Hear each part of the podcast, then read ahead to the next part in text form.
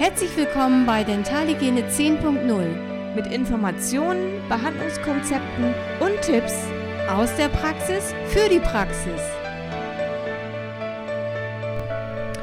Hallo, hier ist Dentalhygiene 10.0, Nicole. Hier ist die Ella. Wir grüßen euch und wir sind wieder komplett äh, da für euch. Und äh, heute soll es um das Thema gehen: Prophylaxe, Parodontitis, Schrägstrich, Schwangerschaft.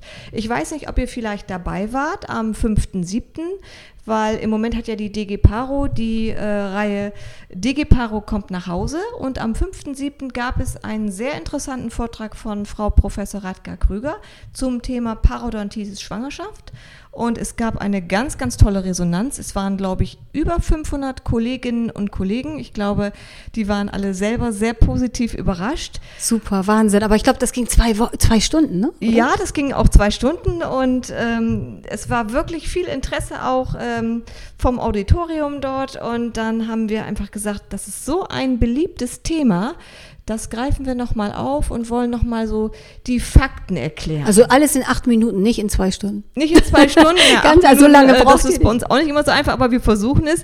Die Fakten sollen sein, warum ja. kommt es überhaupt eventuell zu einer Gingivitis während der Schwangerschaft? Was löst das aus? Genau. Was ist mit CAX in der Behandlung?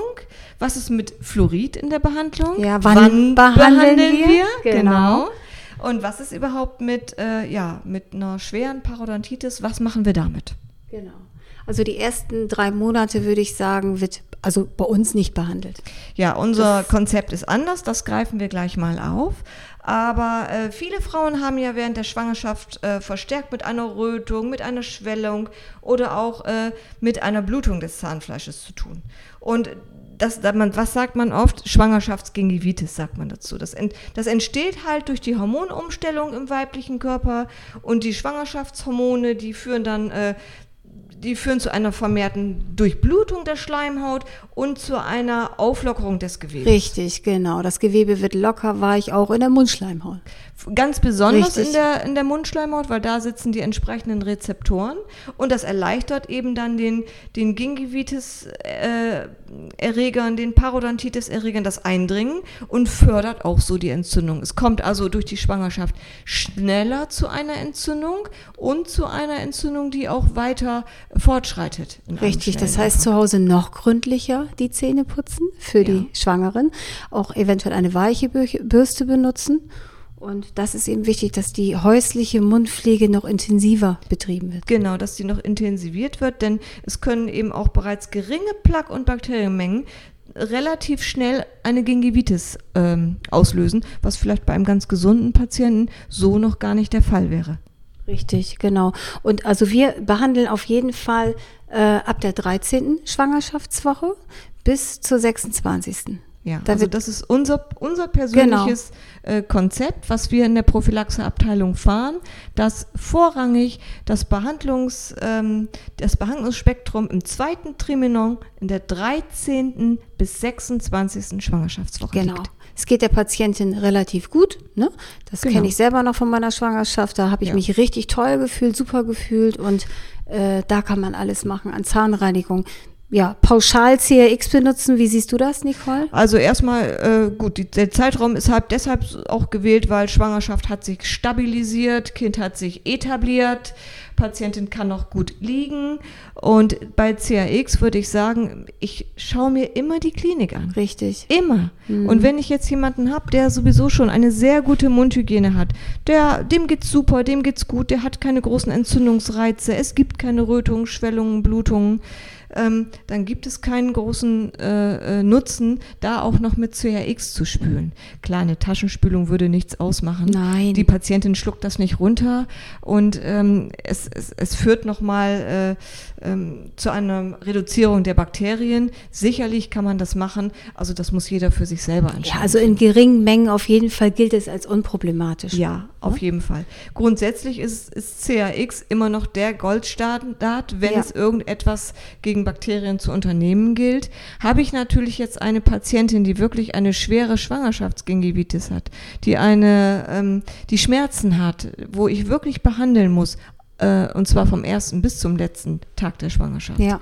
dann nehme ich auch CRX. Dann müssen wir handeln. Ja, absolut. Dann nehme ich auch CRX, nämlich dann, wenn es angezeigt ist und einen Effekt für die Patientin äh, davon ausgeht. Ansonsten gibt es bei CRX, es gibt keine Studien mit Schwangeren, logischerweise. Ja, klar. Ja? Also ähm, es gilt als unproblematisch in normalen Dosen, die äh, von uns zu verabreichen sind. Genau, und wie ist es mit Fluorid? Da sagen ja einige, um Gottes Willen, gar kein Fluorid.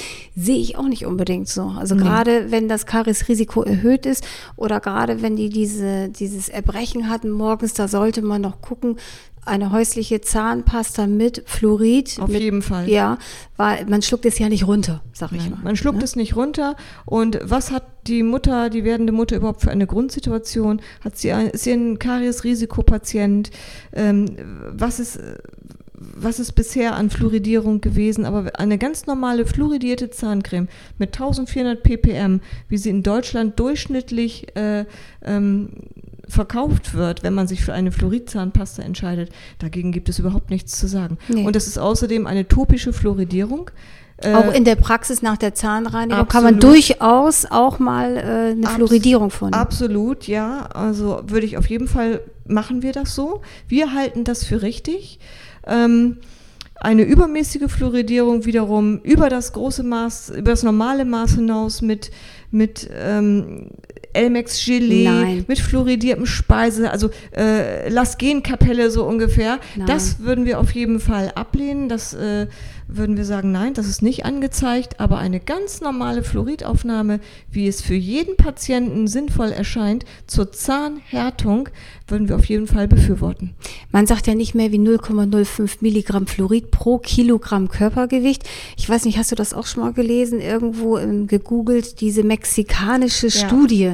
Da wurden, glaube ich, 1000 Genau, es gibt eine mexikanische Menschen. Äh, Studie, an äh, 1000 Schwangeren wurde die durchgeführt und darum ging es im Grunde genommen.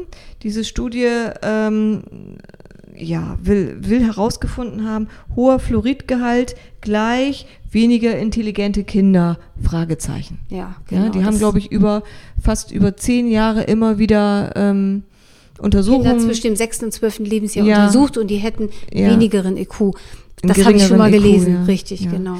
Gut, also ähm, wer sich dafür interessiert für diese Studie und sich damit beschäftigen möchte, vielleicht auch äh, als Info für die Patienten, es gibt ja auch immer wieder, unabhängig von Schwangerschaft, Fluorid-Gegner regelrecht. Ähm, der kann ähm, diese Studie in den medizinischen Nachrichten der Gesellschaft für Endokrinologie, DGE, äh, irgendwie nachlesen. Dr. Google wird es wissen, da findet ihr das. DGE, Deutsche Gesellschaft für Endokrinologie. Da könnt ihr diese mexikanische Studie in Teilen, glaube ich, zumindest mal äh, durchlesen. Genau. Eine Patientin war letztes Mal da, die hat mich gefragt, Frau Cordes, wieso soll denn in den letzten Wochen nicht mehr behandelt werden? Warum keine Zahnreinigung kurz vorher? Ja, da habe ich gesagt, sie haben eine große Hohlvene, die Vena cava, und ähm, die äh, eben auch das Blut aus dem Körper direkt zum Herzen transportiert. Und wenn das Embryo direkt auf dieser Hohlvene liegt, man liegt ja in Rückenlage, äh, dann ist die Blutversorgung eben für die Mutter und fürs Kind nicht gut, ja, nicht gegeben, sag ich mal. Ne? Genau. Ne? Und genau. deswegen behandeln wir im letzten Drittel nicht mehr. Genau. Und auch da sind wir wieder außer bei Schmerzen. Ja, bei Schmerzen. Ja, da behandeln wir immer. Und wenn wir jetzt äh, wirklich vielleicht mal den Fall haben einer schweren parodontalen Erkrankung, entzündlich, schmerzhaft. Genau, was machen dann, die PA-Keime denn? Ja, ja im Körper. Ja, die wandern also in den, durch den Blutkreislauf bis zum Uterus und können durchaus eine äh, Frühgeburt auslösen. Richtig. Die können dafür sorgen, dass das Kind ein geringes Geburtsgewicht hat. Und ähm, die parodontalen Erkrankungen stellen dann eben nicht nur ein Risiko für Zahnverlust bei der Mutter dar, sondern können eben auch das ungeborene Kind gefährden. Richtig. Das wollen wir ja nicht. Deswegen entweder vorher sollte man das vorher alles schon behandelt haben. Im besten, Im besten Falle Fall. regeln wir so etwas gerne ja. vorher. Das ist einem nicht immer vergönnt. Und äh, wenn es eben geht, würde ich eine PA immer auf nach der Schwangerschaft verschieben, außer ich habe eben ähm, ja wirklich einen akuten Fall vor mir, dann muss natürlich behandelt werden. Genau, und dann darf man auch nicht, äh, wenn, wenn die Keime in der Mundhöhle der Mutter sind, äh, darf man auch nicht vergessen, dass man das Kind danach, wenn es äh, auf der Welt ist, infizieren kann. Genau. Die Babys kommen ja keimfrei zur klärt Welt. die Eltern auf. Richtig. Ja, ganz wie auch, wichtig. Wie auch im Nachhinein zu verfahren ist. Mit Schnuller, mit Löffeln, äh, nicht ablecken und all diese Dinge, die so gerne gemacht wurden und zum Teil, glaube ich, heute noch gemacht werden. Ja, das stimmt. Weniger, aber es kommt auch schon mal wieder vor. Ja, genau. Also ganz viel Aufklärungsarbeit bei der Schwangerschaftsprophylaxe, auch für Mama und auch für Papa. Richtig. Ja, der ist ja auch im Boot. Ja. Und ja, was gibt es sonst noch zu sagen? Ist ein schönes Thema. Wir bieten das in der Praxis an. Ich finde es ja. toll. Die sind dankbar, die Patienten, über die ganzen Informationen. Das sind ja eben diese fünf Fakten, die wir gerade genannt haben, auch, genau. dass wir das wissen und wie wir damit umgehen. Also das war jetzt so eine Info, so wie wir das machen halt. Genau, so wie ist wir das machen. Das ist unsere Überzeugung, unsere ganz persönliche Meinung zu diesem tollen Thema. Ja. Ja, und was wünschen wir uns noch? Wir wünschen uns noch mehr interdisziplinäre Zusammenarbeit mit den Gynäkologen. Ja, das wünschen wir uns. Das wäre super. Das wäre super. Also ich glaube, dass es ein großer Gewinn wäre für Mutter und Kind und äh, alle haben etwas davon. Also warum nicht? Geht doch mal zu den Kollegen, äh, zu den Gynäkologen bei euch um die Ecke und fragt mal nach einer Zusammenarbeit. Richtig, genau. Super. Also auf diesen Sinne, ne? Alles Gute für euch. Spaß ja. beim Behandeln eurer schwangeren Patienten. Ja.